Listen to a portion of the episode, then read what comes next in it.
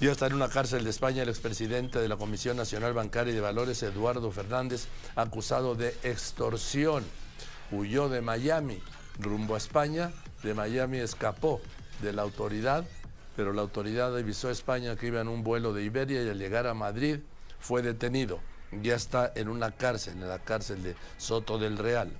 Eh, ¿Se enteró usted del caso del ex presidente de la Comisión Nacional Bancaria de Valores en tiempo del presidente Ernesto Cedillo, es decir, 1994-2000, Eduardo Fernández? Es un caso, en, lo publicó Proceso, yo lo publiqué en mis redes, en donde están acusando, Televisa está acusando a Eduardo Fernández de extorsión. Eduardo Fernández estaba en Miami y de repente le dieron el pitazo. Oye, tienes una ficha roja de la Interpol, te van a detener en Miami. Se alteró tanto que empezó a hacer reservaciones para Europa, porque se quería ir a Andorra. En Andorra se informó que tenía cuenta, depósitos en un banco de ese país y que es mucho más complicada la, extradición. Entonces no sé cómo se les, se les salió a la oficina, a los elementos del Home Security allá en Estados Unidos. Y se subió en un vuelo de Iberia, Miami, y él ya estaba en Miami, Miami, Madrid, y para ahí volar a Andorra. Pero cuando se le reportan que ya iba volando, eh, las autoridades de Estados Unidos hablaron a las de España. Oigan, en el número de vuelo número tal de Iberia que despegó a esta hora y llega a esta hora a Madrid, va a bordo un pasajero de nombre Eduardo Fernández, ¿sí? que tiene ficha roja de la Interpol. Aquí un paréntesis para decir, ¿quién le dio el pitazo a Eduardo Fernández de que tenía una ficha roja de Interpol que lo llevó a huir de Estados Unidos? Cierro el paréntesis. Al llegar a Madrid, esto, el otro con permiso y al cuartito. Ahí lo detuvieron, y su abogado pidió a la juez que le dejara llevar el caso el caso en, pues en libertad, como ha ocurrido con algunos mexicanos, pero con otros no. Entonces el fiscal le hizo ver a la juez que el problema era que ya había huido y que por tanto si ya huyó, no se le puede otorgar la libertad caucional. ¿Por qué? Porque corre el peligro de seguir huyendo. Y entonces fue ingresado a la cárcel de Soto Grande allá, en Madrid. Esta extorsión se la hizo a Televisa. Y fíjese que cometió el error de presentar los, las exigencias por escrito. Le voy a leer parte de una carta que entregó su abogado a Televisa y está dirigida a Bernardo y Alfonso. Es de Eduardo Fernández y dice, a estas alturas ya no hay forma de un arreglo que no tenga algún componente formal y económico. Bien lo saben. A estas alturas ya deben saber que de proceder mi denuncia ante la SEC, que es la Comisión de Valores de Estados Unidos, y el Departamento de Justicia, puedo aspirar a un porcentaje de la multa impuesta a la emisora. Según mis abogados, la multa Televisa, dado el antecedente, puede ser un monto sumamente elevado.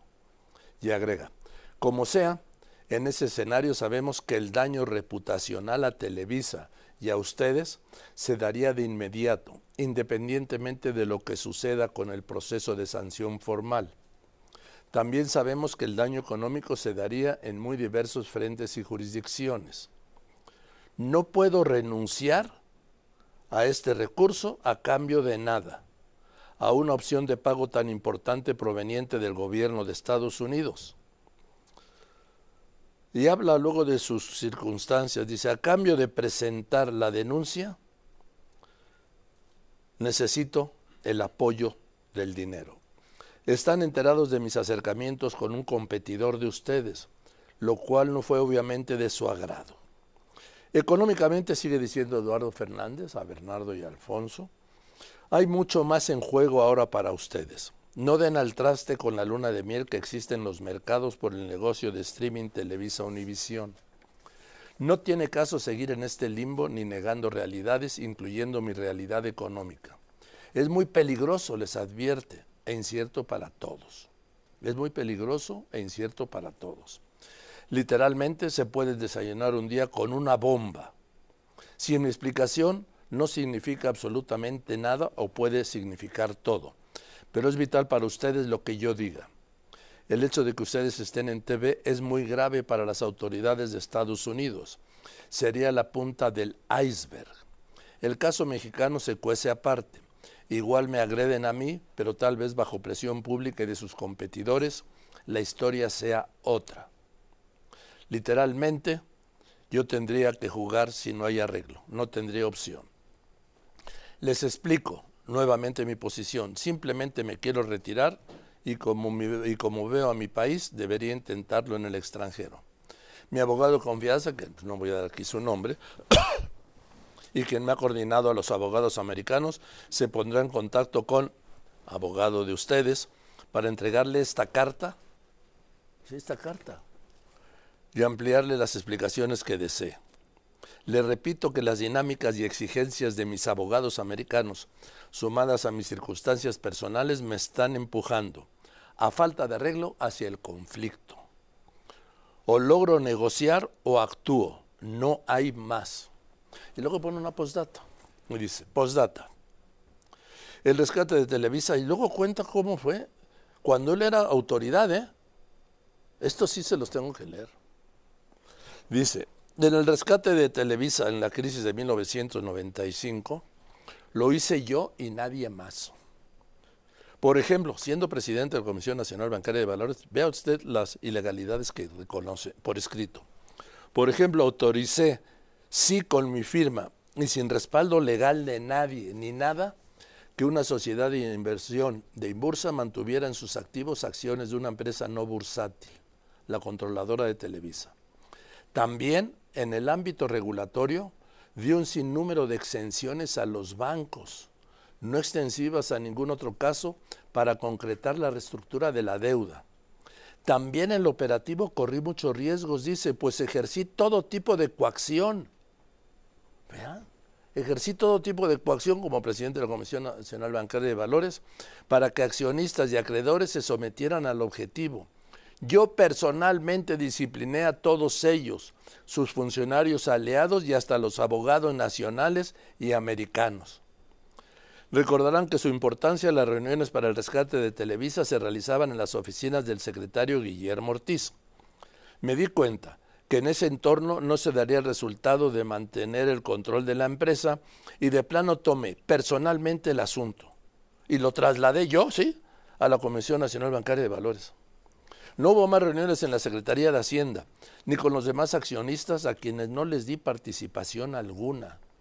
Obvio recibí presiones de todo tipo, ¿sí? De ellos y de funcionarios de la más alta jerarquía. La verdad es que el presidente Cedillo me dio autorización, autonomía total de decisión en este y en general en todo lo que pasaba por mis manos, particularmente el rescate bancario, incluido el FOBAPROA. Hoy soy yo quien requiere de un rescate personal, yo estoy acorralado. ¿Y qué pide dinero? ¿Sabe qué pidió? Entre otras cosas, porque ya había ido pidiendo dinero. Esta carta es del 21 de abril del 21. Lo más reciente que pidió fueron 250 millones de pesos. ¿Sí? Que se les tendría que entregar en maletas, en una camioneta, que él señalaría cuál, en el sótano de un edificio de Ejército Nacional. ¿Sí? Es Eduardo Fernández y lo que les quiero decir es que está detenido en Madrid con fines de extradición, pues para que responda aquí, pero yo creo que no solo tiene que responder del delito de extorsión, porque también lo de la camioneta,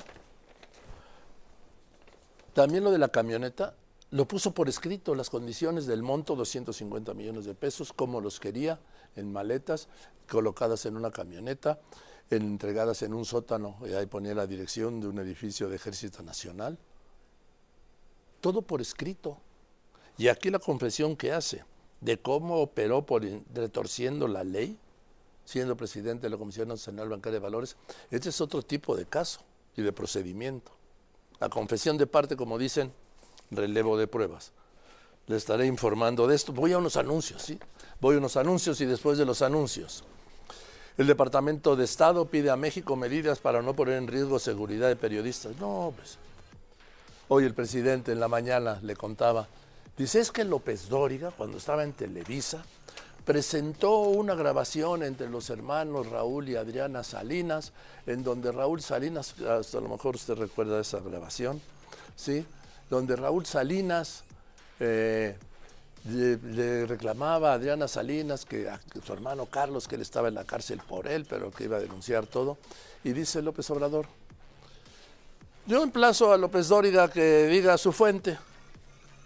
Y a mí me va a emplazar a decir su fuente. Ni siendo presidente, le voy a decir cuál es mi fuente. Primero, ¿sí? Ni siendo presidente, se la voy a decir. Presidente de la República. Segundo, después de casi 300 veces que me ha mencionado, que me ha aludido en la mañana, ¿usted que ya cree que a estas alturas a mí me provoca algo? Sí me provoca algo, pero no lo voy a decir aquí. Pero no es temor, ¿eh? No es temor. Es más, a mí también me hace lo que el viento a Juárez. Digo, ya para citarlo a usted, que tanto le gusta esa figura. Y tercero, presidente, como le decía, ¿usted quiere que yo dé a conocer cómo conseguí esa información? Pues cuéntenos cómo vivió usted todos estos años desde 2005 hasta 2018, 2006, 2007, 2008, 2009, 2010, 2011, 2012, 2013, 2014, 2015, 2016, 2017 y 2018. 13 años. ¿Cómo vivió usted 13 años? ¿De qué vivió? ¿De qué ingresos? Porque sigue diciendo que usted nunca ha tenido una cuenta bancaria ni tarjeta de crédito. Entonces no le pudieron depositar. Entonces, ¿cómo era? Bueno, eso es una cosa, eso es otra cosa,